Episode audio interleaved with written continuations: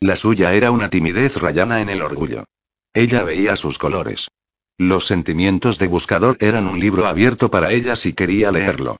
No lo sé, respondió. Solo es un presentimiento. ¿Me lo dirías, verdad? Sí, te lo diría. A menudo hablaban así, telegráficamente, sin referirse a los temores ni a las angustias del fondo del asunto. Salvaje nunca me lo contó, insistió ella, y Buscador captó un ligero temblor en su voz. Pero tú viste sus colores. Lo sabías. Desearía no haberlo sabido. Posees un gran don, estrella. ¿Eso piensas? La mayoría de las veces preferiría no saber nada. Me gusta que lo sepas, insistió Buscador. Me gusta no tener que explicarte las cosas. Entonces ella lo miró fijamente y a él le pareció que Estrella había comprendido. Pero no basta con saberlo, ¿no crees? Yo no puedo conseguir que desaparezca el vacío. No, pero al menos hay alguien que sabe lo que estoy sintiendo. Tienes suerte. Yo desearía y él comprendió lo que ella no se atrevía a decir. Tú desearías tener a alguien así a tu lado. Ella asintió. Hay tantas cosas dentro de mí de las que no puedo hablar y sí que puedes. Puedes contármelas a mí. Ella negó con la cabeza. No puedo. Y no es que no confíe en ti. Eres mi mejor amigo. Eso es justamente lo que me avergüenza. ¿Vergüenza tú? ¿De qué tienes que estar avergonzada?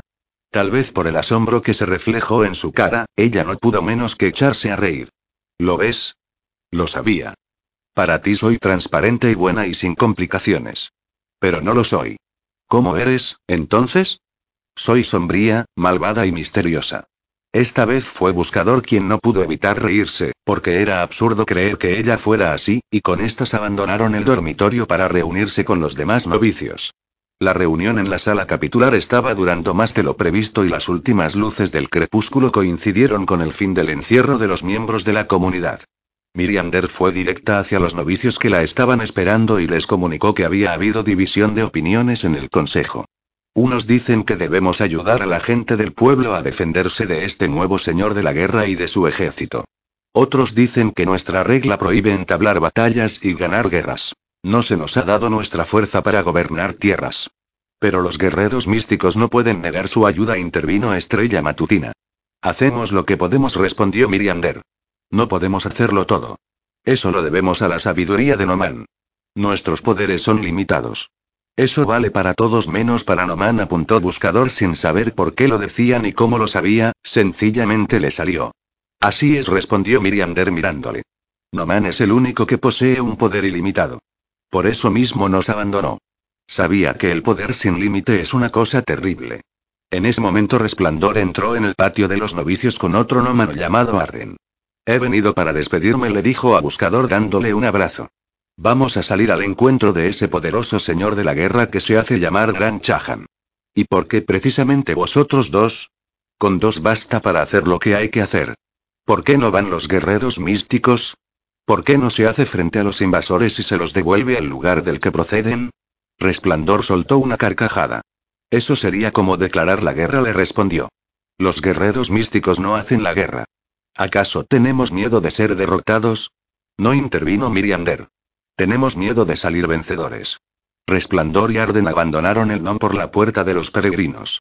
La multitud que esperaba en el exterior prorrumpió en vítores. Los novicios los escucharon henchidos de orgullo. Los atemorizados pueblerinos tenían toda su fe puesta en los guerreros místicos. Creían que bastaba la fuerza de dos de ellos para salvarlos de la destrucción. Miriander se dirigió entonces a los novicios. Habéis compartido nuestros recuerdos. Habéis sido admitidos en nuestra comunidad, la pasada y la presente. Habéis experimentado nuestra fuerza. Ahora debéis aprender a aceptar esa fuerza y hacerla vuestra. Por eso se os va a privar de vuestros actuales apoyos y comodidades. Buscador escuchó el discurso con todo el grupo, esperando que en cualquier momento los ojos de la maestra se fijaran en él y que le pidiera que se mantuviese apartado de los demás. Pero no fue así. Ahora os dirigiréis a las celdas que se os han asignado y permaneceréis allí totalmente solos hasta que finalice el entrenamiento. ¿Cuánto dura esta etapa? preguntó Felice. La duración difiere según el caso. Como mínimo un día y una noche. Un día y una noche repitió Jobal. ¿Y nos proporcionarán comida? Por supuesto, respondió Miriander con una sonrisa. Habrá comida. ¿Qué va a pasar con Salvaje? preguntó Estrella Matutina. Esa es una decisión que debe tomar el decano. Todavía no lo han puesto al corriente del incidente. Hay cosas más urgentes que solucionar. Buscador experimentó una sensación mezcla de alivio y temor. De modo que iba a seguir con el entrenamiento, pero ¿por cuánto tiempo? Los domésticos os llevarán a las celdas que os han correspondido. En la celda sin ventana no había espacio más que para un catre, una silla de respaldo rígido y una mesita. La cama tenía encima una manta y debajo un cubo. El techo inclinado tenía un cristal empotrado por el que se filtraba la poca luz que aún iluminaba el cielo del atardecer. Sobre la mesa había una vela, apagada, y al lado de ella una palangana, una jarra y un vaso medio lleno de agua. Eso era todo. Buscador se tendió en la dura cama y se quedó observando el avance de la noche por el cristal del techo. Vio aparecer algunas de las estrellas más brillantes, que volvieron a desaparecer cuando las nubes cubrieron el cielo. Después ya no vio nada. Su mente se llenó de imágenes, sonidos y recuerdos. Pensó en las temblorosas y fantasmagóricas figuras que flotaban en el aire moteado de luces del patio de la noche, en el atisbo que había tenido de Noman blandiendo la espada por encima de la cabeza y en la extraña sensación de familiaridad que lo había invadido al verlo. Pero Noman había vivido y muerto hacía varias generaciones. Entonces se dio cuenta de que aquel recuerdo, si realmente era un recuerdo, no procedía de fuera, sino de lo más profundo de su ser. No solo estaba adquiriendo conocimientos acerca del gran fundador de los guerreros místicos. Estaba siguiendo sus pasos. Se había embarcado en el mismo viaje. Mi vida es un experimento de búsqueda de la verdad. El señor de la guerra había ido al jardín a buscar al niño perdido y salido de allí profundamente cambiado. Sin duda había experimentado un cambio notable al enfrentarse cara a cara con el todo y único. Había visto la luz resplandeciente. Había conocido la razón y la meta. Algún día, se dijo buscador, fuera cual fuese la decisión del decano, también él llegaría a la meta de su viaje y entraría en el jardín. Estrella matutina se acostó a oscuras en su estrecho camastro. Tampoco ella podía frenar el remolino de emociones del día que tocaba a su fin. Pero, si Buscador había logrado llegar a una retadora conclusión, ella había quedado apresada en una tremenda confusión. Mentalmente solo veía el rostro dormido de salvaje y no sentía otra cosa que añoranza, el deseo de acostarse a su lado y estrecharlo en sus brazos y besarlo y tenerlo junto a sí para siempre. No sabía cómo se había apoderado de ella esa pasión. La había pillado totalmente por sorpresa. Hasta aquel día siempre había encontrado a salvaje divertido pero estúpido, como un pavo real. Ya nada de eso importaba. Le bastaba con su belleza. Lo veía gracias a ella refinado y bueno, por más que supiera que era vanidoso y egoísta. Lo único que se le ocurría era que aquella infundada pasión no era sino otra prueba de su poca valía. Ella era incapaz de mirar el jardín por miedo a ahogarse en su propia confusión. Y se había enamorado de un chico inadecuado solo porque era hermoso. Estrella Matutina estaba decepcionada de sí misma. La nueva etapa del entrenamiento seguramente pondría de manifiesto que era una candidata inapropiada. Sería expulsada, como el rebelde de salvaje. Antes los lavarían a ambos. Su mente quedaría tan vacía como la de un niño, saldrían al mundo exterior y volverían a empezar, juntos. Para mayor vergüenza, Estrella Matutina se dio cuenta de que aquella idea la había hecho sonreír. 4. Sangre y cenizas. A lo largo de todo ese día largas columnas de jinetes fueron saliendo de entre los árboles. Plantaron sus tiendas de campaña en forma de cúpula sobre las tierras de labranza, a orillas del río, sacrificaron todas las vacas, cerdos y pollos que encontraron y encendieron hogueras. Dejaron sus caballos sueltos a su antojo y estos formaron manadas de varios centenares que recorrían arriba y abajo los jugosos prados. Al caer la noche, las tiendas y las hogueras cubrían los campos hasta más allá de donde alcanzaba la vista. A Eco Kiptle, todo lo de aquella nueva vida le resultaba extraño y aterrador. Los espantosos rostros masculinos que la espiaban por todas partes, el sabor de la leche de yegua que le daban a beber, el apestoso humo de las hogueras. Solo que ella, el caballo caspiano, le parecía una criatura amable, un amigo. Se abrazó al cuello de Kelly, apretó su mejilla contra la suave y sonrosada nariz del animal y le habló. Tú no eres cruel, ¿verdad? Tú eres hermoso y bueno. Kelly respondió a esto con un movimiento afirmativo de la cabeza y la miró de un modo que a ella le pareció amistoso. Esto hizo que Echo se sintiera un poco menos sola y atemorizada. El Chahan dispuso un lugar junto a su propia hoguera para que comiera al lado de sus hijos y para que pasara la noche le asignó una tienda para ella sola. La trató con respeto, por lo cual sus hijos y sus oficiales también la respetaron, pero no intentó conversar con ella. Por el hecho de haberla obligado a acompañarlo, daba la impresión de que no esperaba mucho más de ella.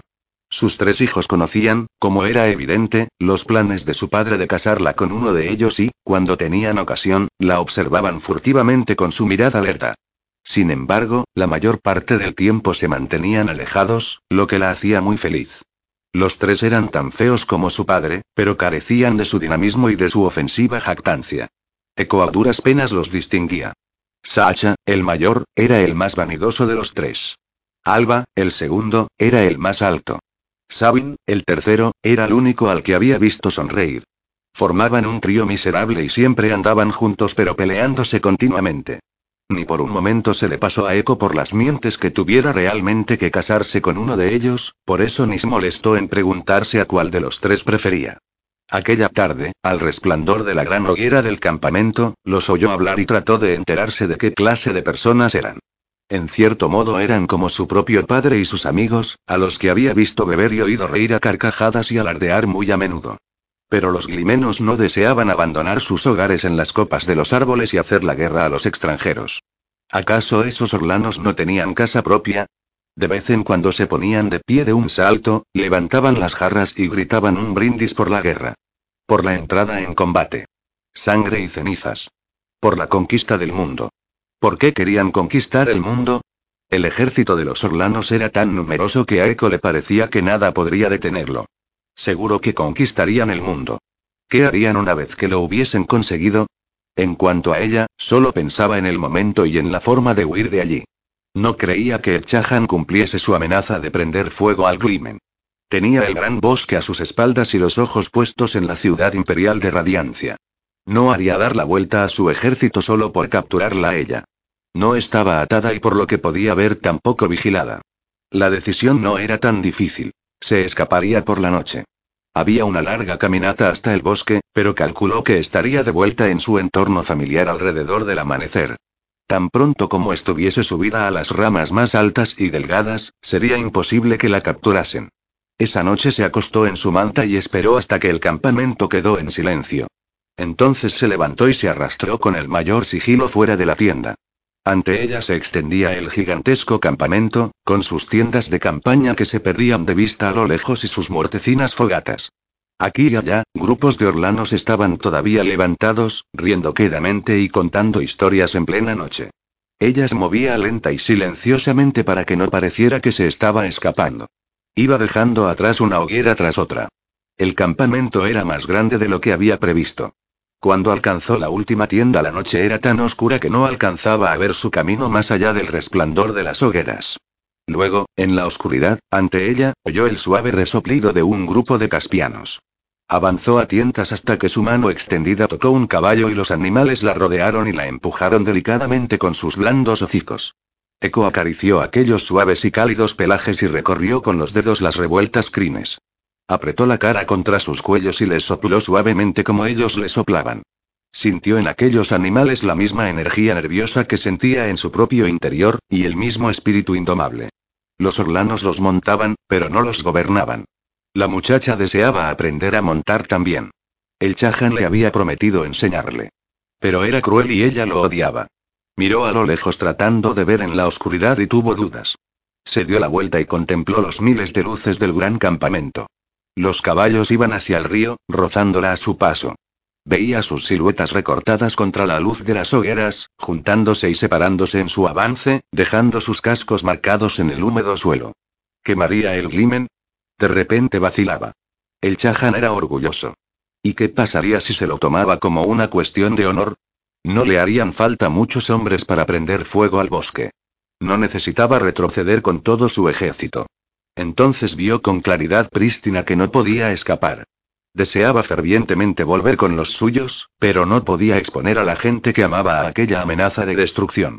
Se los imaginó a todos. A su hermano, compitiendo siempre con ella, haciéndola rabiar con sus burlas. A su madre, con sus denodados esfuerzos de casamentera. A su padre, siempre planeando nuevas e innecesarias ampliaciones de su casa en la copa de los árboles. Incluso al papá moscas cara de perro de Orin Chipé. Los ojos se le inundaron de amargas lágrimas. No se daba cuenta de lo mucho que los amaba hasta que la habían alejado de ellos. Pero estaba segura de una cosa. No permitiría que sufrieran por su culpa. Repentinamente le vino una imagen, un recuerdo de su padre enseñándole a reconocer las ramas peligrosas. Mira, le decía, cortando la rama y mostrándole la pulpa seca de su interior. No queda nada bueno dentro. Lo mismo le ocurría a ella. No quedaba nada bueno en su interior. Por la mañana lo ignoraba. Pero entre la mañana y aquel instante se interponía la hoja brillante de un cuchillo sobre la que resbalaban gotitas de lluvia. Ese cuchillo había partido su vida en dos. Con los dedos de la mano derecha se tocó el meñique de la izquierda, como había venido haciéndolo todo el día. Estaba dispuesta a dejar morir a un hombre para evitar el dolor. Ese era el pensamiento más odioso. Trató de ahuyentarlo, pero no logró librarse de lo que sentía. La presión férrea de una mano en su muñeca y el acaloramiento de su propia vergüenza. Toda su vida había sido feliz porque era capaz de evitar los pensamientos desagradables. Pero se había convertido ella misma en un pensamiento desagradable. ¿Cómo te libras de ti misma? Haciendo algo dijo en voz alta. No tenía ni idea de lo que quería decir, pero se sintió extrañamente aliviada. Había un futuro para ella. No quiero escaparse, dijo. No les permitiré que hagan daño a los glimenos. Haré algo. De modo que volvió sobre sus pasos por el campamento a oscuras hasta su tienda y se envolvió otra vez en la manta. Nadie se movió. Creyó que nadie la había visto. Estaba equivocada. Al amanecer, cuando el campamento hervía de actividad y se estaba sirviendo el desayuno, el Chahan se detuvo ante ella y dijo en voz baja, para que solo ella lo oyera. Así pues, has decidido quedarte con nosotros. Eco se sonrojó. No sé lo que quieres decir. Saliste a pasear anoche. ¿Lo hice? Yo te seguí. Pensaba que querías fugarte. ¿Qué habrías hecho si me hubiera ido? Enviar un hombre a buscarte. Entonces, ¿soy una prisionera? No envié un hombre para que te siguiera. Porque volví libremente, por propia voluntad. Lo que demuestra que no eres una prisionera. Fue un curioso diálogo. Para sorpresa de Echo, después estuvo más animada. Había recuperado cierto respeto por sí misma por el hecho de haber demostrado su independencia alejándose de su tienda y de haber elegido libremente regresar. También estaba muy sorprendida. Se imaginaba al gran Chahan siguiendo sus pasos por el campamento. Tenía que haberse movido con un sigilo enorme y sin su escolta habitual, porque ella no se había percatado de su presencia en ningún momento. Se sentía muy rara sabiendo que había estado cerca de ella permanentemente, atrapada y protegida a la vez. También se dio cuenta de que era especial para él. Eso le gustaba. ¿Habrías quemado el bosque si yo me hubiera fugado? Sin la menor vacilación. ¿Por qué te preocupa que yo me quede o me vaya? Cumpliré lo que he dicho, respondió el Chahan. Lo cumpliré. Dime entonces qué voy a hacer. Te casarás con uno de mis hijos. No quiero. Todavía no he decidido con cuál de ellos siguió él como si no hubiera oído en absoluto su protesta. Puedo hacer que compitan por ti. No me puedes obligar a hacerlo. Pero antes que nada debes prepararte para ser digna de un príncipe orlano. Antes tendrás que matarme. Para eso debes aprender a montar. Oh. ¿O tendré que matarte primero? No repuso Eco. Aprenderé a montar. El Chahan dio una orden y trajeron aquello con un ronzal alrededor del cuello. Era la primera vez que Eco veía un caspiano con arnés. Es fuerte, le advirtió el Chahan, sujetando el ronzal, y es rápido, y no es el más fácil de gobernar. Si lo prefieres, podemos empezar con un animal más tranquilo. No respondió Eco. Quiero este. En ese caso tienes que dejar que te conozca y que confíe en ti. ¿Cómo se hace eso? Como lo harías con cualquier persona. Dedícale tiempo. Muéstrale respeto. No te precipites. ¿Quiero eso decir que todavía no debo montarlo? Esa será la última etapa del aprendizaje. Cuando lo montes, sabrás todo lo que necesites saber. El resto es fácil. Eco estaba desconcertada, pero al mismo tiempo impresionada. A pesar de lo mucho que deseaba saltar sobre el lomo del Caspiano y volar por la llanura como veía que hacían los orlanos que la rodeaban, comprendía el acierto de aquella lenta aproximación. De modo que, cuando las tiendas estuvieron recogidas y guardadas las cocinas de campaña, ella y Kay caminaron a paso lento arriba y abajo por la orilla del río, una al lado del otro, sin rumbo fijo y sin hacer nada. La lluvia del día anterior había cesado, pero el cielo estaba aún henchido de nubes grises y la hierba vencida por el peso del agua. El aliento de los hombres y de los caballos era vapor en el aire del amanecer. El río, alimentado por las recientes lluvias, iba crecido y corría rápido entre ambas orillas, arrastrando en su espumosa corriente algunos árboles arrancados de cuajo. Era un río demasiado profundo para vadearlo. Los exploradores informaron de la existencia de un puente a unos 30 kilómetros hacia el norte, por eso el ejército se encaminó en aquella dirección. Los caballos que se habían reunido en manadas como si aún fueran salvajes habían acudido a la llamada de sus jinetes y todos los orlanos, desde el más humilde ayudante de cocina hasta el gran Chahan, iban a caballo. Solo Eco iba a pie, con Kella a su lado. Llevaba el ronzal con una mano, pero colgaba flojo entre ambos. Kella parecía haber aceptado que debía acompañarla. Seguían el curso del río y el ejército montado que se movía con más rapidez pasaba de largo. Empezaron a rezagarse. Eko casi ni se había dado cuenta porque tenía toda su atención centrada en el caballo. Por improbable que pudiera parecer, se habría dicho que ella y Kei mantenían una conversación. Claro que no con palabras. Era un intercambio de asentimientos y negativas de cabeza y tirones. Cuando el caballo sacudía la cabeza para apartarse las crines de los ojos, ella sacudía la cabeza a su vez. Cuando se volvía para echarle una ojeada al caballo, este movía alternativamente las orejas. Algunas veces que ella miraba hacia abajo y luego hacia arriba con un rápido movimiento. Cuando lo hacía, Eco daba un saltito como si trotara. Que siempre se mantenía al mismo paso que ella. Hubo un momento en que ella se detuvo para tomarse un breve descanso y que ella se detuvo mucho antes de que el ronzal se tensara. Giró en redondo su hermosa y larga cabeza para mirarla, y ella inclinó la cabeza en señal de agradecimiento, inclinación que él le devolvió. Después de eso Eco le quitó el ronzal. Así siguieron avanzando, como dos compañeros. Echo tuvo la sensación de que Kei la había elegido a ella y esto la hizo sentirse contenta y orgullosa. El ejército ya se había perdido de vista. El Chahan confiaba en que ella siguiera sola. Claro que no lo estaba, tenía aquel. El pálido sol velado por las nubes estaba alto en el cielo cuando Echo vio aproximarse una barcaza por el río, avanzando lentamente, llevada plácidamente por la corriente. Estaba atestada de gente. Hombres, mujeres y niños. Al ver que la muchacha iba hacia el norte con su caballo, llamaron su atención moviendo los brazos. Date la vuelta. Más adelante hay unos asesinos sanguinarios. No, fijaos. Es uno de ellos. Ese es uno de sus animales.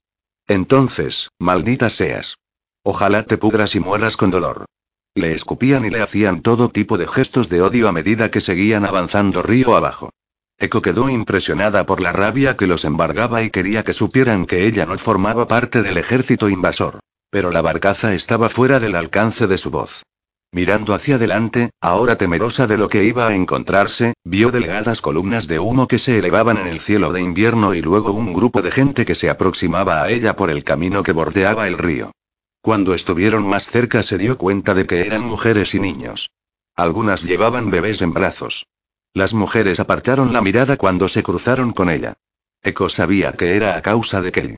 Ahora te pondrás a bailar, dijo entre dientes una mujer que apretaba a un bebé contra su pecho. Tus asesinos han matado a nuestros hombres y han quemado nuestras casas. No respondió Eco. Tenía el estómago revuelto. No soy uno de ellos. Soy, iba a decir prisionera, pero cayó a tiempo. No era una prisionera. Solo es una joven, intervino otra mujer. ¿Y acaso mi chico no era joven? Gritó la que llevaba al bebé. ¿Tuvieron ellos piedad de él? Escupió en el suelo con rabia a los pies de Eco. Asesinos. Bailad sobre las cenizas de nuestras vidas. La triste y reducida procesión de gente prosiguió su camino. Eco se quedó paralizada, con la cabeza abatida sobre el pecho. Que se le acercó y hociqueó su barbilla. Ella se abrazó al cuello del animal y apoyó la mejilla en el pelaje del caballo, agradecida de que permaneciera quieto. Quiero irme a casa, Kay le susurró. ¿Y si nos escapamos al bosque? Kay volvió la cabeza y hociqueó suavemente. No. Tienes razón. No podemos. Instantes después, siguieron su camino. Al cabo de poco se reunieron con la retaguardia del ejército orlano, que se había detenido para que descansaran los hombres y los animales. Las filas de guerreros estaban formando para seguir su avance.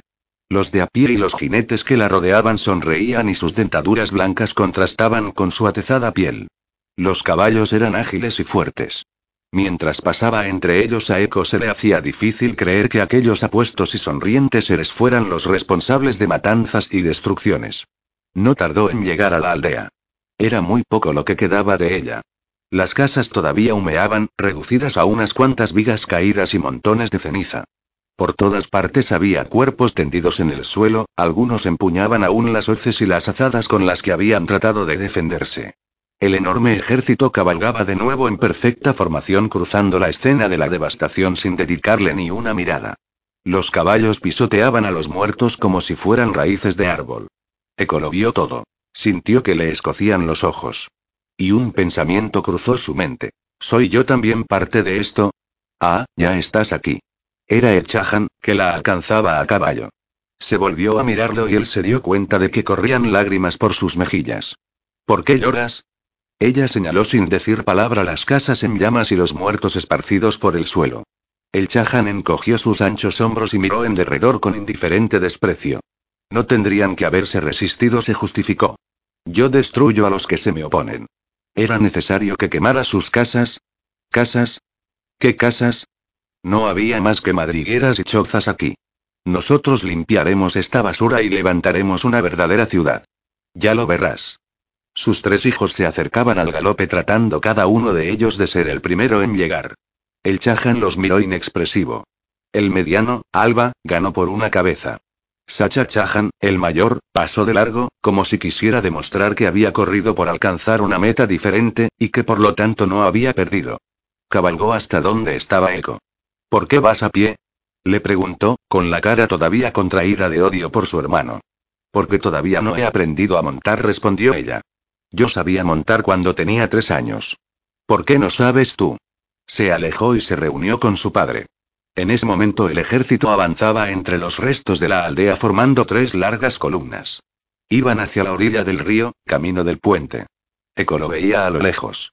Era un puente tan ancho como el camino real, apoyado sobre pilares y puntales de enorme grosor, capaz de soportar el peso de una caravana de carretas de bueyes cargadas. La avanzadilla de jinetes orlanos cruzaría muy pronto al trote la robusta estructura. Eco se sentía enferma y miserable. Se habría dado la vuelta allí mismo y habría emprendido el camino de regreso a casa, de no haber sido por aquella odiosa e inquietante sensación de que en cierto modo también era responsable de las muertes y de que no podía abandonar el ejército de monstruos hasta ahí. Hasta que... Ella no podía hacer nada, pero seguía obcecada, aferrada a esa convicción. Tengo que hacer algo, se dijo. Y lo haré, vaya si lo haré. Se oyeron voces distantes procedentes de la orilla opuesta. Comprobó que allí se movían algunas figuras, habitantes de la aldea situada en la orilla oriental. Se estaban congregando en el otro extremo del puente, al otro lado del río, y vociferaban, pero no se sabía por qué motivo. Si trataban de detener al ejército orlano que estaba cruzando el puente acabarían asesinados y su aldea ardería por los cuatro costados. Una cosa era llorar por los asesinados. Pero aquella gente estaba aún viva y corría un peligro inminente. Eco no se lo pensó dos veces. Echó a correr con Kelly, que trotaba a su lado. Corrió entre las columnas de Orlanos a caballo, tratando de alcanzar al Chahan antes de que llegase al puente. El Chahan iba en su carro delante de ella, con su cortejo de timbaleros y trompetistas. La fila de jinetes que encabezaba el avance había hecho un alto. Reduciendo la velocidad de su carrera hasta marchar al paso, Eco se abrió paso en dirección al Chahan. La muchacha vio que lo rodeaban los inevitables iluminadores, que iban cambiando de posición y moviendo los espejos para reflejar la pálida luz invernal. Los timbaleros empezaron a tocar suavemente, creando los ritmos previos que estallarían pronto convertidos en sones marciales. El Chahan llevaba sobre los hombros una capa escarlata y se aferraba a la barra delantera del carro mirando en derredor henchido de orgullo la enorme masa que formaban sus hombres. Desde la lejana orilla opuesta se escuchó un repentino clamor de vítores. El grupo de aldeanos había crecido notablemente y ya eran unos cien.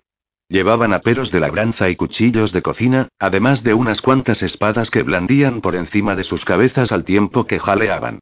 Por fin dos hombres avanzaron hasta el centro del puente e hicieron un alto. Por lo que parecía no iban armados. Vestían túnica de color gris claro y pantalones anchos atados a los tobillos. Además, iban descalzos. Se cubrían la cabeza con una capucha de la misma tela gris. Permanecieron inmóviles, uno al lado del otro, con las manos entrelazadas sobre el pecho, la mirada puesta sobre los jinetes que encabezaban el ejército orlano. Por la forma en que se habían colocado, parecía que su intención era impedir el paso de los orlanos por el puente, aunque tal cosa era del todo imposible. Un orlano a caballo podía derribarlos con su látigo sin siquiera acercarse a ellos. Ambrok Chahan ni siquiera creía que fueran dignos de semejante esfuerzo. Envió a uno de sus oficiales subalternos para que ordenara a los dos hombres que se apartasen del camino. Eko vio trotar al oficial por el puente y luego volver. Como ya estaba cerca del carruaje del Chahan, pudo escuchar el informe de labios del hombre. Nos piden que no crucemos el puente a menos que vengamos en son de paz, excelencia. El Chahan arrugó el entrecejo. Cruzaré el puente cuando y como me dé la gana. Diles que se aparten inmediatamente. El oficial cabalgó de nuevo hasta los dos encapuchados. Habló un poco más con ellos y se dio la vuelta. Dicen lo mismo que la primera vez, excelencia. El Chahan montó en cólera. Entonces, aprésalos. Ordenó. Tráelos hasta mi presencia de rodillas. El oficial se hizo acompañar de dos de sus hombres y los tres trotaron por el puente desplegando sus látigos a medida que avanzaban. Eco no perdía detalle, temiéndose lo que pasaría a continuación. Vio cómo desenrollaban los látigos y oyó el chasquido. Pero los dos encapuchados estaban fuera de su alcance. Los tres orlanos se acercaron más y los látigos restallaron a su alrededor, pero no pudieron alcanzar su objetivo. De las filas de jinetes se elevó un murmullo y no faltaron algunas puras bien intencionadas dirigidas a los tres del puente. Abrid bien los ojos, soldados. Pero los látigos seguían golpeando inútilmente el aire. Se veía a las claras que los jinetes estaban casi al lado de los encapuchados y que hablaban con ellos. Luego dieron la vuelta y cabalgaron hasta el otro extremo del puente. El Chahan los miró furibundo. ¿Por qué no habéis hecho lo que os he ordenado? ¿Por qué? Excelencia y los hombres estaban completamente confusos. Nos ha parecido y nos ha parecido que era mejor dejarlos. Arrestad a estos tres. Vociferó el Chahan acompañando la orden con un brusco movimiento de su mano. Los desgraciados hombres fueron arrastrados fuera de su presencia. ¿Qué compañía va en cabeza? La sexta, Excelencia. Dile al capitán de la sexta que cargue contra el puente. ¿Quiere que los traigan vivos, señor? No. Quiero que sirvan de escarmiento. Eco observó la compañía de 20 hombres a caballo en formación de A4 y en un bloque compacto. Se empujaban y se rozaban. A la primera orden los hombres desenvainaron sus espadas cortas y curvas. A la segunda, ajustando el paso, la compañía emprendió el trote hacia el puente. Los caballos trotaban acompasadamente. Era un hermoso espectáculo.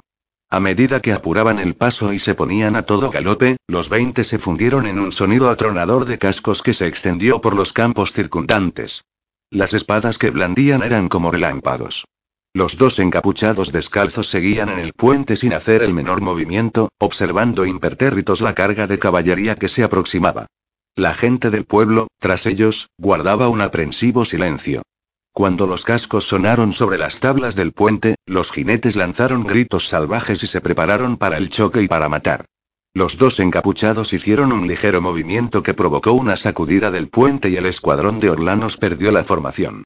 Los jinetes saltaron por los aires, los caballos recularon, encabritándose y dando saltos, los hombres salieron despedidos de sus monturas. Unos cayeron en el puente y otros al río por encima de los bajos pretiles. Algunos giraron como peonzas en una confusión de hombres y caballos hasta que pudieron volver grupas y marcharse por donde habían venido. Cuando los gritos de los hombres y los relinchos de los caballos cesaron y el último de los desconcertados orlanos escapó de la maraña de jinetes derribados y abandonó el puente, allí estaban los dos encapuchados a la vista de todos, tan quietos como antes, indemnes. Ambos tenían una mano levantada con dos dedos extendidos. Pero ninguno de los dos se había movido. Habían resistido sobre el puente como las rocas en medio del río y desbaratado la carga de los orlanos. Eko Kiptle, que lo vio, sintió el mismo pavor que veía en todos los rostros que tenía alrededor. Se volvió para mirar al gran Chahan, que erguido en el carro contemplaba impasible el puente, sin el menor signo de emoción. Sus hijos cabalgaban inmediatamente detrás de él e intercambiaban miradas. Por fin Sacha Chahan habló. Envíame a mí, padre. Luego Alba Chahan se lo pidió también, pero en voz más alta. Envíame a mí, padre. Ambrok Chahan negó con la cabeza. Con movimientos lentos se apeó del carro y avanzó hacia el puente. No había dado orden alguna, ni a sus hijos ni a su ejército, de modo que nadie se movió. Pero Eco, que no era un guerrero a sus órdenes, se escurrió entre las filas de guerreros paralizados y lo siguió hasta el puente. Allí se detuvo a mirar cómo el Chahan continuaba avanzando por el puente hacia los encapuchados. El enorme ejército en formación guardaba silencio, al igual que la gente del pueblo al otro lado. Escuchó todas y cada una de las palabras que se intercambiaron durante el encuentro. Soy el Chahan de Chahanes. ¿Quiénes sois vosotros? Somos nómanos, respondieron los dos encapuchados en voz baja. La del Chahan sonó cansada. ¿Qué sois los nómanos? ¿Acaso sois demonios? ¿Sois espíritus de la tierra o de la muerte? Somos hombres como tú. Entonces dejadnos pasar. Siempre que vengáis en son de paz. Paz. Rugió el Chahan, dejando escapar toda la furia reprimida. Yo soy la paz. No hay paz sin orden, y yo soy el portador del orden. En todas las tierras que gobierno hay paz, porque yo impongo la paz. El más alto de los encapuchados suspiró y levantó una mano. Llevas una pesada carga, le dijo. Paz para todos, menos para ti. El Chahan se quedó en silencio, sorprendido. Pide perdón. Busca tu propia paz. El encapuchado extendió dos dedos y tocó el aire. Ambrok Chahan cayó lentamente de rodillas. Allí, arrodillado en el puente, inclinó la cabeza, gimió y se echó a llorar. Eco vio y oyó los sollozos. También los vieron y oyeron los hombres armados que formaban tras ella. Lo impensable estaba ocurriendo ante los ojos de todos. Nadie había visto llorar jamás al gran Chahan. Entonces, los dos encapuchados se dieron la vuelta y abandonaron el puente caminando. Mientras lo hacían se sostuvieron del brazo y se miraron fugazmente, como si estuvieran vencidos por el cansancio. Luego se perdieron de vista entre la muchedumbre que los rodeaba. Pasados unos instantes, el Chahan se puso de pie lentamente y, sin secarse las lágrimas, volvió a reunirse con su ejército. Todos tenían la mirada fija en él con temerosa incertidumbre. Él miró las compactas filas de guerreros con las mejillas todavía húmedas y, levantando su látigo con mango de plata, dio la orden de que el ejército atravesara el puente. Las compañías de guerreros a caballo empezaron a desfilar lentamente. La gente del poblado congregada en la otra orilla les abrió paso y los contempló en silencio. Eco observaba al Chahan subir de nuevo al carro de grandes ruedas con movimientos pesados. Con un gesto impaciente despidió a los portadores de los espejos y a los músicos. Se volvió hacia sus tres hijos, que no dejaban de mirarlo, completamente confundidos. Sacha arrimó su caballo al carro. Padre, dame una orden. Dijo con agitación. Deja que me vengue por ti. El gran Chahan clavó en su hijo sus ojos airados. ¿De qué? Sacha Chahan se dio cuenta de que no había dicho lo correcto y, como no quería enfurecer más a su padre, inclinó la cabeza y permaneció en silencio. Cruzaremos el puente, les dijo el Chahan. Nadie se interpone en nuestro camino. No hay nada que vengar. Sí, padre. Seguidamente, el Chahan y sus hijos cruzaron el puente en medio del enorme ejército orlano. En la orilla opuesta no había ni rastro de los extraños encapuchados. Los aldeanos no ofrecieron resistencia. El ejército siguió su avance por el camino real en absoluto silencio. Instantes después, el Chahan ordenó que le trajeran a Eco y le pidió que viajase con él en su carro. Ya has visto lo que ha pasado, le dijo a la muchacha sin mirarla a los ojos. Sí. Se hacen llamar nómanos. ¿Los conoces? He oído hablar de ellos. ¿Qué has oído? Que son las únicas personas buenas que además son fuertes. Buenos y fuertes. El Chahan se quedó callado unos instantes. Ella vio cómo se contraían los músculos de su bronceada cara. No lo olvidaré, dijo por fin, hablando más para sí mismo que dirigiéndose a ella. Han conseguido algo que nadie había conseguido hasta ahora. Me han hecho llorar. Querían que encontrarás la paz. La cara del Chahan se deformó en una sonrisa de apasionada crueldad. La sonrisa de quien inflige un gran dolor a otro y encuentra en ello un enorme placer. Mi paz llegará con su destrucción. Eco no dijo nada más. Pero sabía que tampoco ella olvidaría a aquellas silenciosas figuras vestidas de gris. No sentía interés por la paz de la que ellos hablaban. Le interesaba el poder que tenían. Ese sería su modo de escapar del Chahan sin que el Glimen sufriera daño alguno y ese sería su medio de venganza. Encontraría a su campeón entre los nómanos. 5. Todo se acaba. Solo y sin nada que hacer en su celda, Buscador se dio cuenta de que las horas pasaban desapercibidas en un continuo interminable. Un doméstico silencioso le traía la comida y vaciaba su orinal. El nuevo día llegaba cuando se iluminaba la claraboya del techo y se marchaba cuando se oscurecía por la noche. Se pasaba horas tumbado en el duro camastro contemplando las nubes distantes por esa claraboya. Su variedad de formas en constante cambio era lo único que le recordaba la incesante actividad del mundo. El silencio y la soledad resultaban difíciles de soportar, pero tenía la sensación de que allí, en su celda, estaba su última oportunidad. Si fallaba en esta prueba fuera la que fuese seguiría a Salvaje en su expulsión del NOM. De modo que se dedicó a la observación durante varios días para mantener la mente ocupada. Estudió su habitación y acabó familiarizándose con las grietas y las manchas de sus viejas paredes encaladas, imaginando que eran ríos y caminos y bosques representados en el mapa de una tierra desconocida. Aprendió a no comerse el desayuno todo de una vez, sino a dejar la manzana para más tarde. La primera comida del día consistía en una rebanada de pan negro, una manzana y agua y comérsela todas salvo las semillas, que colocaba sobre la mesa en hilera. Jugaba con ellas convirtiéndolas en guerreros que iban en busca de aventuras. Descubrió que una araña diminuta tenía su casa en un rincón próximo a la puerta y que, cerca de la tela, había un agujero en la pared, apenas más grande que la cabeza de un alfiler, por el que entraban y salían insectos minúsculos. De vez en cuando alguna de aquellas pequeñísimas criaturas caía en la tela. Ejercitaba el cuerpo, tal como le habían enseñado cuando ingresó en el NOM, y la mente, lo más importante. De pie, se centraba primero en las partes distales de sus miembros dedos de las manos, de los pies, cuero cabelludo e iba avanzando lentamente hacia el centro, hasta la boca del estómago. En cada etapa buscaba, y encontraba, el lir que hormigueaba en todo su sistema nervioso. Lo dirigía hacia su centro hasta que notaba el calor concentrado de su potencia palpitando en el vientre. Desde allí lo disparaba como una pelota, haciéndolo rebotar en su mano o sus ojos o su pie, como un acróbata equilibra todo su peso sobre cualquier parte del cuerpo. Cuando había terminado todo lo que se le ocurría hacer, reposaba sobre el camastro y trataba de adivinar el propósito de aquel extraño aislamiento, y de ahí pasaba a pensar en estrella matutina, sola también ella, en algún lugar muy cercano. Pensó en la forma en que había llorado sobre Salvaje. Estrella matutina no temía la soledad. Había pasado más de una noche sola en las colinas cuidando las ovejas de su padre y estaba acostumbrada a ser su propia compañía.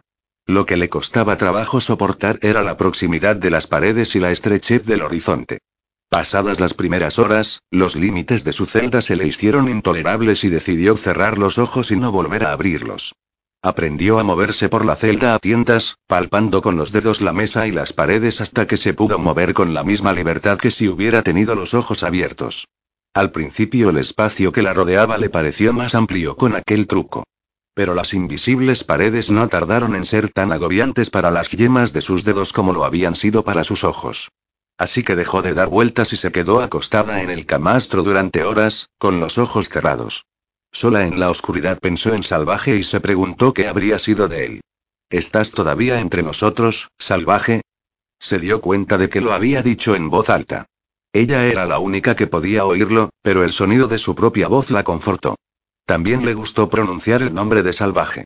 ¿Sigues dormido, salvaje? Quiero estar a tu lado cuando despiertes. Quiero estar contigo, salvaje. Estas palabras pronunciadas en voz alta la avergonzaban y la hacían feliz al mismo tiempo. Pero como la vergüenza requiere la presencia de otras personas y allí no había nadie más, ella se quedaba con la felicidad.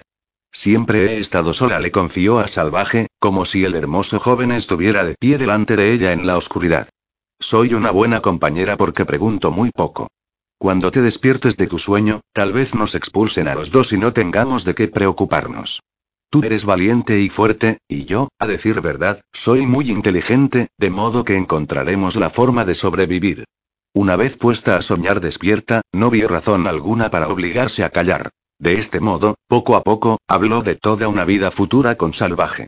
Esa vida era vaga en cuanto a sus ocupaciones diarias y al modo en que iban a conseguir el sustento de ambos, pero muy detallada en lo referente al tiempo que pasarían sentados juntos y al dulce momento en que se iban a acurrucar uno en brazos de la otra para dormir. Aquí, salvaje, apoya la cabeza sobre mi brazo, justo aquí. Y yo apoyaré la mía en tu pecho, así. Nos daremos calor, ¿quieres? No hablaremos, porque no hay nada que decir. ¿Quieres que nos entreguemos al sueño ahora, amigo mío? Que durmamos abrazados y que, cuando amanezca, despertemos sintiendo aún la tibieza de nuestros cuerpos. Estos pensamientos eran tan intensos y tan nítidos que casi llegó a creer que su amigo estaba allí con ella, y sintió una profunda y plácida alegría. Luego, en un súbito relámpago, la ensoñación se desvaneció y volvió a estar sola en la oscuridad, más asustada que nunca. Salvaje. Ayúdame. Pero Salvaje no acudió. Entonces, sin pensar en lo que hacía ni preocuparse por ello, llamó a Buscador. Buscador. No dejes que me hunda en la oscuridad. Dame la mano. No me sueltes. Estiró la mano en la penumbra, allí en su celda solitaria, e imaginó que Buscador la sostenía y, una vez más, el pánico cedió. Me estoy volviendo loca, pensó. No puedo soportarlo más. Les diré que me dejen marchar. No soy lo suficientemente fuerte para ser una guerrera mística. Entretanto, Salvaje se despertó de su largo sueño y se encontró solo en el dormitorio del noviciado. Se levantó de la cama y vio un plato de comida que lo esperaba encima de una mesa. Estaba realmente hambriento y se lo comió todo. La cabeza le daba vueltas, pero no le dolía, y el sueño le había permitido recuperarse. Sin embargo, estaba muy confuso. Trató de recordar cómo había llegado hasta allí, pero se encontró con que no recordaba nada desde el momento en que él y el resto de los novicios habían entrado en el patio del claustro. Salió del dormitorio y bajó las escaleras de madera hasta el patio. No llevaba mucho tiempo allí cuando vio que Miriander se le acercaba avanzando por el pórtico abovedado. ¿Estás bien? Le preguntó. ¿Te encuentras mejor? Sí respondió él. ¿He estado enfermo? No, enfermo no. ¿Has comido? Sí. ¿Entiendes lo que ha pasado? No. Vas a tener que abandonar el NOM. Lo miró con tanta dulzura al decirlo que Salvaje no captó el sentido de sus palabras. ¿Te contraría eso? ¿El qué? Dejar la comunidad. ¿Marcharme? No, yo quiero irme. Miró a su alrededor. ¿Dónde están los demás? Realizando un ejercicio de entrenamiento. ¿Cuándo puedo irme? Pronto te prepararán para tu marcha, y luego te podrás ir. ¿Prepararme? Empezaba a tener las ideas más claras. Sabía lo que aquello significaba y no le hacía ninguna gracia. No quiero que me preparen. Lo siento, dijo Miriander. No puedes abandonar el NOM hasta que la comunidad te autorice a ello. Soy un prisionero. Solo hasta que estés preparado. Pronto serás libre, le respondió Miriander. La puerta de la celda de buscador se abrió y apareció su maestra Miriander, que lo miró detenidamente. ¿Qué tal va eso? Se interesó ella. Cuando quieras salir, puedes hacerlo. Saldré cuando me digas que salga. Ella echó una mirada en derredor. Sus ojos toparon con las semillas de manzana colocadas en hilera sobre la mesa. ¿Qué haces para pasar el tiempo? Veo pasar las nubes. Nada es perdurable, le dijo ella con suavidad. Nada dura eternamente. Y lo volvió a dejar solo. Después de esa visita se produjeron algunos cambios. Anduvieron revolviendo en el tejado y unas manos invisibles taparon con tela blanca la claraboya de vidrio. La luz diurna seguía entrando en la celda, pero era más tenue y ya no veía las nubes. Con la siguiente comida no le trajeron manzana. El doméstico recogió las semillas de la mesa y se las llevó. Muy bien, se dijo buscador. Mi capacidad de aguante va a ser probada al límite. No fallaré. Resultaba duro no poder contemplar las nubes. Se pasaba la mayor parte del tiempo en el suelo, al lado de la puerta, mirando los movimientos de la araña y de las diminutas hormigas. Más tarde apareció un doméstico con una escobilla y barrió la telaraña y la araña, y tapó el agujerito por el que las hormigas entraban en la habitación. Da lo mismo, se dijo buscador. Me puedo contar historias a mí mismo. Se tumbó en la cama y clavó la vista en las grietas de la pared y convirtió el yeso polvoriento en una tierra de imperios en guerra. Anduvieron revolviendo otra vez en el tejado y taparon con tela negra su única fuente de luz. A partir de ese momento, se quedó a oscuras. Aquello era realmente duro. No importa, se dijo. Este tiempo de prueba finalizará. Solo tengo que resistir. Seguía haciendo sus ejercicios. Para entretenerse, se movía por la habitación palpando las paredes, familiarizándose con cada bulto y cada grieta. Cuando sus dedos tocaban la puerta y pasaban rozando el cerrojo, había veces en que sentía el impulso súbito de correr el pestillo y salir a la luz, al ruido y a la compañía de los otros. Pero controlaba el impulso. Estaba decidido a terminar el entrenamiento. Miriander lo volvió a visitar. ¿Sigue siendo duro? preguntó. Sí respondió él. Cuando quieras irte, puedes hacerlo. Me iré cuando me digas que me vaya. ¿Cómo pasas el tiempo ahora? No hago nada, maestra. Y aún así, no te vas.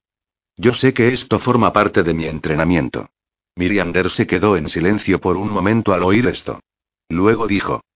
Ya no estás sometido a entrenamiento. Puedes hacer lo que te parezca mejor. Y se fue. Buscador estaba desconcertado. ¿Se había terminado el entrenamiento? ¿Cómo era posible? No había aprendido nada. Seguro que todas esas horas de soledad y tinieblas tenían un objetivo. Tal vez, pensó, se esperaba de él que abandonara la celda y buscase fuera. Su corazón brincó de esperanza. Se acercó a la puerta en la oscuridad y buscó el pestillo. Pero ella no le había dicho que saliera. Solo le había dicho que hiciera lo que considerase mejor. Su instinto le gritaba que abandonar sería un error. La acuciante intensidad de su deseo de salir era una clara advertencia. No se dijo. Esto también es una prueba. No voy a fallar. Pero desde aquel momento el paso de las horas en penumbra fue mucho más duro. Tenía que luchar contra la duda que, instalada como una gaviota sobre su hombro, lo picoteaba. ¿Qué sentido tiene? preguntó la gaviota. No estás haciendo nada aquí. Pero lo estoy haciendo, respondió Buscador. Estoy demostrando que soy capaz de superar la prueba. ¿Qué prueba? No estás haciendo nada. Nadie puede hacer nada. Esta es una prueba de resistencia, insistió Buscador respondiendo a su duda. Estoy demostrando que soy fuerte. Incluso mientras se estaba diciendo a sí mismo que era fuerte, tenía la sensación de estar debilitándose.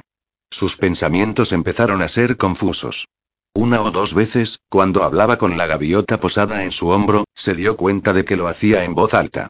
Estoy hablando conmigo mismo. En realidad no soy tan fuerte. Si aquel tiempo de prueba no lo estaba fortaleciendo, si estaba surtiendo el efecto contrario y se estaba debilitando progresivamente, entonces, ¿qué sentido tenía seguir adelante? Otra vez se acercó a la puerta en la oscuridad y apoyó la mano en el pestillo.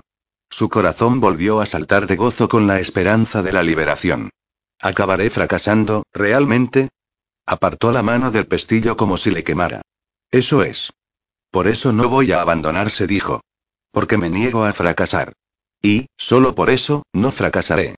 Estrella Matutina recibió también una visita de su maestra, que le comunicó que podía abandonar la celda cuando lo creyera oportuno.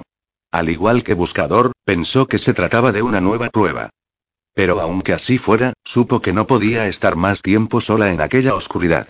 Estoy a punto de derrumbarme, déjame hacerlo, se dijo. De modo que buscó el cerrojo de la puerta y la abrió de par en par para salir al pórtico que había al otro lado, donde se colaba la pálida luz del atardecer procedente del patio, iluminando suavemente los muros de piedra. Estrella matutina iba tocando con las manos aquellos muros coronados de bóvedas a medida que avanzaba, dando gracias por el sencillo regalo de la luz. Luego oyó voces y se encontró con otros novicios reunidos en el patio, todos ellos recién salidos de sus celdas y con la misma expresión de aturdimiento. Estaban compartiendo sus experiencias y haciendo conjeturas acerca del objetivo de todo aquello. Habían pasado dos noches y dos días. ¿Qué se suponía que habían aprendido? ¿Para qué había sido el entrenamiento? Invierno saludó a Estrella Matutina. Casi la última observó. ¿Qué tal te ha ido? Me ha resultado duro. Estoy contenta de haber salido. Las voces de todos sonaban con inusual claridad. Ha sido horrible, decía Jobal. Tenía ganas de gritar. Pero todos estaban sonrientes. Se mantenían muy juntos y no paraban de reír. ¿Ha visto a alguien a salvaje? Se ha ido. Ya no está en el dormitorio. ¿Se ha ido? Un súbito terror se apoderó de Estrella Matutina. ¿Cómo podía haberse ido ya? Miró a su alrededor tratando de encontrar a Buscador. ¿Dónde está Buscador? Aún sigue en su celda. Es el único que queda por salir. Esa noche fue la peor de todas para Buscador. Sobre él descendió una bandada completa de gaviotas y sus dudas lo atormentaron sin cesar. Cien veces se había abalanzado hacia el cerrojo y cien veces había dejado caer el brazo a lo largo del cuerpo. Si salgo ahora, ¿para qué habrá servido todo esto? Para nada. Desde luego que no sirve para nada. ¿Para qué seguir adelante, pues? Le gritaban sus dudas. No voy a fallar. ¿Fallar en qué? Respondían sus dudas. Aquí no hay ninguna prueba. Entonces, en lo más profundo de la noche, se le planteó una duda todavía más insistente. Mírate, dijo la duda. No puedes dormir. Estás atormentado por la incertidumbre. Sigues siendo tan miserable como has sido toda tu vida. ¿Es eso fuerza? ¿Es resistencia? Por supuesto que no. Has fallado. ¿Por qué no lo admites? Encontró el camino hacia el catre y se tumbó dispuesto a dormir, agotado por el torbellino de sus pensamientos. Mañana. Decidiré mañana lo que voy a hacer. Cerró los ojos. La oscuridad de la habitación era tan absoluta que no había ni la menor diferencia. Puedo dormir con los ojos abiertos. De modo que abrió los ojos y se durmió. Lo despertó una luz, una luz que procedía del corredor. La puerta de su celda se estaba abriendo y alguien entraba con una vela en la mano. Era estrella matutina. Vestía ropa de colores vivos y llevaba brazaletes en los brazos, como una ladrona. Buscador se sentó en la cama, encantado de poder ver algo y de hablar y de tener compañía. ¡Ay, estrella! No sabes cuánto me alegro de verte. Ella dejó la vela en la mesa, delante del vaso medio vacío de agua. Eres el único que ha fallado, empezó Estrella Matutina. ¿Qué? A Buscador le pareció que lo decía con una voz diferente, como si estuviese contenta de que hubiera fallado. ¿He fallado? No has sido lo suficientemente fuerte. Pero lo he intentado con todas mis fuerzas. Aún no se ha acabado, ¿verdad? Claro que se ha acabado. Tú eres el único que sigue aquí. Se volvió hacia la puerta, que seguía entornada y, sacando una mano, hizo señas a alguien que esperaba fuera de que entrara. Pasa. Entró salvaje. También él iba vestido con la ropa chillona de un bandido. Estrechó la mano que Estrella Matutina le tendía. Tenía un aspecto fuerte y elegante y feliz, como en tiempos pasados. No sabe que todo se ha acabado, le comentó Estrella Matutina. No sabe que ha fallado. Salvaje se encogió de hombros. No es lo bastante fuerte, respondió Salvaje. Le sonrió a Estrella Matutina y ella le devolvió la sonrisa. Buscador vio esas sonrisas y no pudo pensar en nada más, tal era el conflicto emocional que habían despertado en él. Se sintió mal, herido y furioso y tuvo ganas de echarse a llorar. Por favor, dijo finalmente. Ayudadme. Ya es demasiado tarde, fue la respuesta de Estrella Matutina. Ahora tenemos que marcharnos. Aún de la mano, con el tintineo de los brazaletes de fondo, ella y Salvaje salieron de la habitación y la puerta se cerró. Abandonado a su soledad, Buscador soltó un grito desgarrado. ¿Cuándo ha sido? preguntó en voz alta. ¿Cuándo he fallado? La voz de su maestra le respondió. Cuando has pedido una vela. Estaba sentada en la silla, junto a la mesa, y la luz de la vela enmarcaba su hermoso rostro. Buscador no la había visto entrar. Pero yo no he pedido ninguna vela. Entonces, ¿por qué hay una aquí? La ha traído ella cuando ha venido a verme. Mi amiga, Estrella Matutina. Tu amiga se ha llevado la vela al salir. ¿No lo recuerdas? Sí, lo recordaba. Estrella Matutina había abandonado la habitación dando una mano a Salvaje mientras en la otra sostenía la vela. Todo se había quedado en tinieblas cuando ellos se habían ido. Ahora había luz. ¿Yo he pedido una vela? No eres lo bastante fuerte. ¿Es verdad, entonces, que he fallado en la prueba? Sí respondió Miriander sin sombra de piedad. Has fallado. Buscador permaneció con los ojos cerrados, que le escocían, agradeciendo el flujo consolador de las lágrimas. No había nada más por lo que luchar. Podía liberarse y dejarse arrastrar a las cálidas aguas del agotamiento. Podía abandonar. Se durmió. Despertó en medio de una profunda oscuridad. La vela había desaparecido. Le dolía la cabeza y tenía el cuerpo rígido. Se sentó en la cama y se masajeó las sienes, y los terrores de la noche volvieron lentamente. Se dio cuenta de que la cara le ardía de vergüenza a pesar de que un frío sudor de tristeza empapaba su cuerpo. ¿Y ahora qué? se preguntó. ¿Qué va a ser de mí? Ya no era necesario seguir en la profunda oscuridad de aquella odiada celda, de esa habitación que había sido testigo de su fracaso. Se puso de pie, se tambaleó y, a duras penas, recuperó el equilibrio. Incluso me abandona mi propio cuerpo. Se acercó con paso vacilante a la puerta y buscó el cerrojo. No había cerrojo. Buscó a tientas en la pared donde tendría que haber estado. Tampoco había puerta. Se fue guiando por el tacto de sus dedos, recorriendo centímetro a centímetro las paredes hasta que por fin llegó a la puerta. Al parecer se había dirigido hacia la pared contraria. Corrió el pestillo y la puerta se abrió. El pórtico estaba a oscuras. Eso quería decir que aún era de noche. Sentía el aire helado en la cara, pero no veía nada. Cuando lo habían alojado en aquella celda la puerta estaba a su izquierda. De modo que giró a la derecha y avanzó pegado a la pared. Antes otras puertas daban al corredor, pero a medida que sus manos se deslizaban sobre el suave reboque se daba cuenta de que tales puertas no existían. Su única guía era el aire helado que soplaba de frente. Avanzó a ciegas hacia el origen de la corriente. Tenía que ser una de esas noches tan oscuras sin el menor atisbo de luna, porque un instante después tuvo la sensación de estar en el patio abierto, aunque seguía sin ver nada. Guiado solo por su memoria, siguió avanzando por un espacio sin referencias, con los brazos extendidos al frente. De pronto le pareció que había entrado en otro corredor. Debía de haber cruzado otra puerta sin darse cuenta. Siguió adelante, diciéndose que pronto llegaría a la luz. Alguien, en algún lugar del NOM, estaría despierto y de guardia. Eso era todo cuanto ansiaba en aquel momento. El consuelo de otra voz humana. La soledad había durado demasiado. Como si fuera una respuesta a la intensidad de su anhelo, vio el parpaleo de una suave luz a lo lejos. Estaba cruzando un espacio amplio y vacío, en cuyo lado opuesto se adivinaba el hueco rectangular de una puerta. El brillo de la luz procedía del otro lado de esa puerta. Tan pronto como llegó a la puerta se dio cuenta de dónde estaba. El gran espacio que acababa de cruzar era el patio de la noche y estaba entrando en la sala de las columnas del patio del claustro. Un poco más adelante, detrás del silencioso bosque de columnas, estaba la celosía de plata que protegía el jardín, con cientos de agujeros iguales. La luz que se colaba por ellos brillaba en el jardín. Una sensación de alivio y gratitud inundó a Buscador. El todo y único nunca lo abandonaría. Después de todo, no estaba solo. El Padre Sabio lo estrecharía en sus brazos. La Madre Amantísima besaría sus doloridos ojos. El vigilante silencioso lo protegería. Allí podría, al fin, descansar. Avanzó entre las columnas hasta la celosía, fijos los ojos en la fuente interior de luz. Oyó un débil sonido, el familiar roce de una escoba barriendo el suelo de piedra.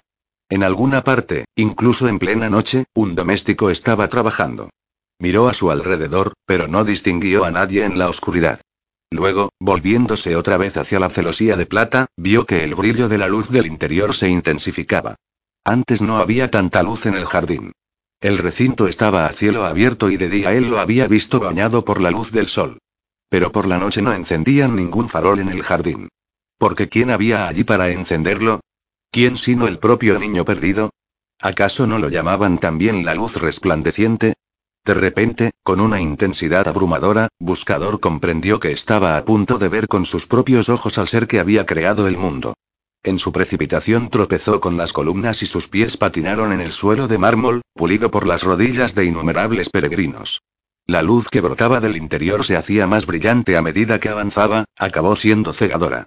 Buscador parpadeó y entornó los ojos, intentando ver por los agujeros en forma de estrella y de rombo la fuente de aquella luz, pero solo veía el resplandor. Pegado a la celosía, apretaba la cara arrebatada por la emoción en la fría superficie de plata, empañada por su aliento. Encontró un agujero en forma de estrella que le permitió mirar hacia el interior. Allí vio la luz con toda claridad y comprobó que era muy potente, como el disco del sol naciente, y se habría quedado ciego de no haber sido porque sentado ante ella en el suelo, con las piernas cruzadas, había un hombre.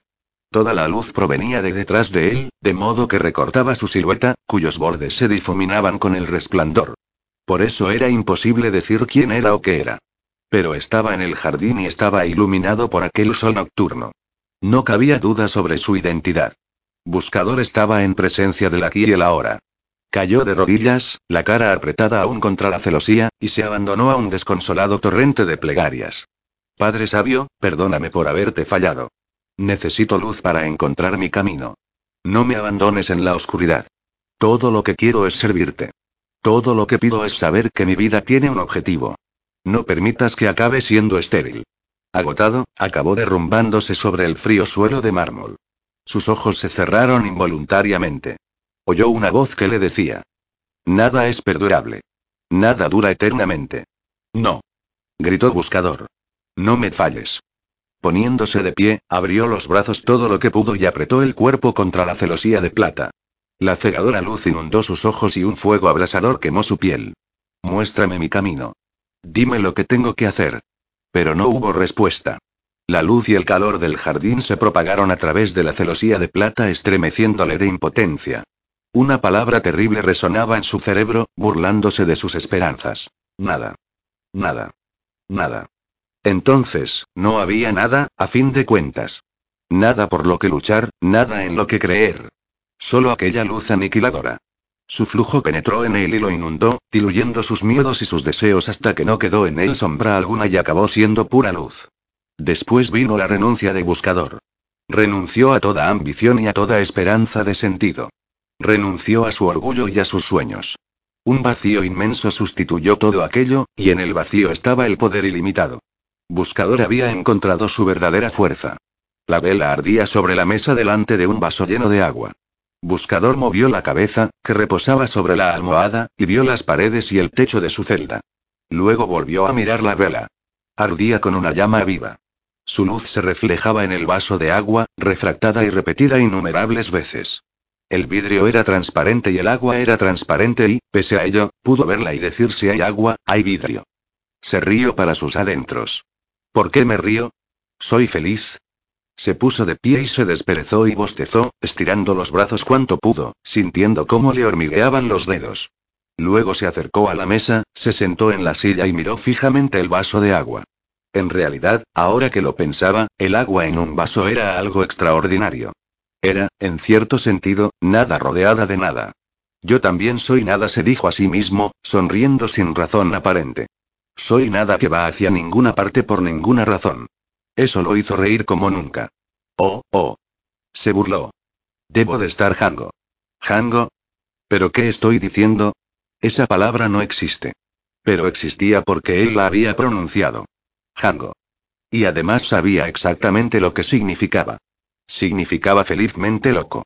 Chalado pero de un modo inofensivo y agradable. Sí. No cabe la menor duda. Estoy Jango. Se balanceó adelante y atrás en la silla y rió hasta que se le saltaron las lágrimas. Supongo que he perdido la razón, pensó. Pero no creo que eso importe mucho. No la necesito. Iba a levantar el vaso con la intención de beber un trago, pero el agua se agitó de un modo tan interesante que en lugar de bebérsela se puso a mirarla y, a través de ella, vio la llama de la vela, empequeñecida y muy alejada. Bueno, bueno, bueno, exclamó en voz alta. El vaso de agua también está jango. Luego lo asaltó la idea de que era muy posible que el mundo entero estuviera jango. Le gustó tanto la idea que la siguió examinando. Así fue como lo encontró su maestra. Sentado en la silla, sosteniendo el vaso de agua con la mano delante de los ojos, contemplando la rareza de las cosas. ¿Cómo va eso? le preguntó ella. Muy mal respondió, bajando el vaso. No podría ir peor. Cuando quieras salir, puedes hacerlo. Claro que puedo, respondió. Y sin duda lo haré. En cuanto me convenza de que tiene más sentido salir que permanecer aquí. Y como ninguna de las dos cosas lo tiene, me hará falta más tiempo. Se rió alegremente. Oh, oh, Jango. Agregó, con la sensación de que diciéndolo todo quedaba más claro. Miriander lo contempló absorta. ¿Qué has dicho? Jango. exclamó Buscador. Es una palabra nueva. ¿De verdad lo es? Sí respondió Buscador. Todo lo es. Completamente. ¿Qué has aprendido por la noche? Nada contestó Buscador. Nada. Nada es perdurable. Nada dura eternamente. Miriander no dejó de mirarlo, escudriñando su cara. Estoy Jango, dijo él, colmado de felicidad. Ella le acarició la cara con una mano, desde los ojos hasta la boca. Finalmente el muchacho se calmó. Tal vez sea cierto que lo estás, dijo Miriander con suavidad. No tiene importancia, insistió Buscador. He fallado, soy el único que ha fallado. ¿Por qué dices eso? Estrella Matutina me lo dijo anoche, cuando me visitó. Nadie vino a visitarte anoche. Sí, ella. Y salvaje. Y también tú viniste. Nadie te visitó anoche. Fui hasta el patio del claustro y había luz en el jardín, y el padre sabio estaba allí. Miriander lo escuchaba en silencio. Él fue quien me lo dijo. Nada dura eternamente. Buscador dijo finalmente su maestra, esto es muy importante. Mírame a los ojos. Él la miró.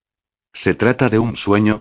Podría haber sido un sueño, respondió él, pero no lo creo. ¿Viste luz en el jardín? ¿Viste al padre sabio? Sí. ¿Viste su cara? No. La luz estaba detrás de él. Era una luz muy brillante, más resplandeciente que el resplandor mismo. Tan brillante que no había nada más. Si lo que dices es cierto, has visto más de lo que nadie ha visto jamás. Echó mano del vaso de agua que reposaba sobre la mesa y con un rápido giro de la muñeca le lanzó el agua a la cara. Buscador se sobresaltó cuando notó la frialdad del líquido. Ponte de pie, le indicó ella. También Miriander se puso de pie delante de él. Mírame a los ojos. Él la miró sin pestañear. Si ahora eres mi maestro, hazme caer al suelo. Buscador estaba desconcertado. Iba a preguntarle cómo hacerlo, pero entonces, mirando en el fondo de los ojos de su maestra, se sorprendió de que fuera tan sencillo. Solo tenía que desearlo intensamente y ella caería. Lo hizo así y Miriander cayó. 6. La cebolla voladora. Un viento cortante soplaba sobre el lago mientras la multitud esperaba, temblando, en la plaza del templo. Al este una masa de nubes grises amenazaba lluvia. Algunos de los pacientes ciudadanos estaban en la plaza desde el amanecer y habían traído gruesas mantas para protegerse del frío. Otros habían estado yendo allí semana tras semana durante meses, con la esperanza de ser elegidos. Uno de ellos, un hombrecito calvo con abrigo de piel, participaba en la elección por primera vez. Llevaba atado con una cuerdecita un peculiar carrito, como el cochecito de juguete de un niño, aunque más estrecho y más alto. Su propietario había llegado temprano para conseguir un lugar en primera fila. Quería asegurarse de que lo viera el sumo sacerdote de radiancia. Por fin había señales de que la ceremonia estaba a punto de empezar. Un destacamento de hacheros salió y los hombres se apostaron entre la gente y en las escaleras del templo, mirando a la multitud y haciendo sonar las cadenas que llevaban en la mano. Un murmullo de expectación recorrió la muchedumbre. Los de las filas posteriores empujaron a los de delante hasta que tropezaron con los hacheros. Atrás. Gritaron estos. Dejad sitio.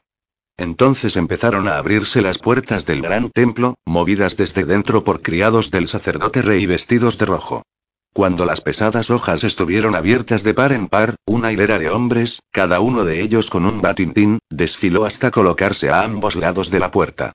Golpearon los discos produciendo un sonido suave y escalofriante. Entonces una columna de sacerdotes de bajo rango avanzó por el templo portando cuencos con fuego. El humo se esparció con el viento y el olor de la madera de cedro saturó la plaza. Tras ellos iban los sacerdotes de alto rango, con capa dorada y una larga y delgada caña.